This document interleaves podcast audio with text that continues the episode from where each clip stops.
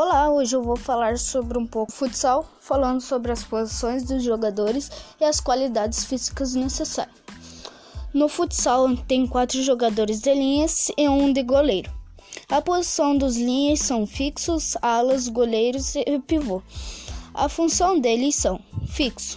O fixo é o jogador mais recuado e de defensivo de uma equipe. Alas. A, os alas são o que ocupam as laterais da quadra. Os, os alas precisam de velocidade e agilidade para defender e atacar. Pivô. O pivô no futsal é o jogador mais adiantado. Ele tem que ter um bom controle de bola, e um passe e uma boa finalização. Goleiro. O goleiro tem que evitar que a bola entre dentro do gol e o goleiro deve ser veloz, ágil e ter um bom posicionamento e se comunicar com os jogadores de linha. Tchau, obrigado.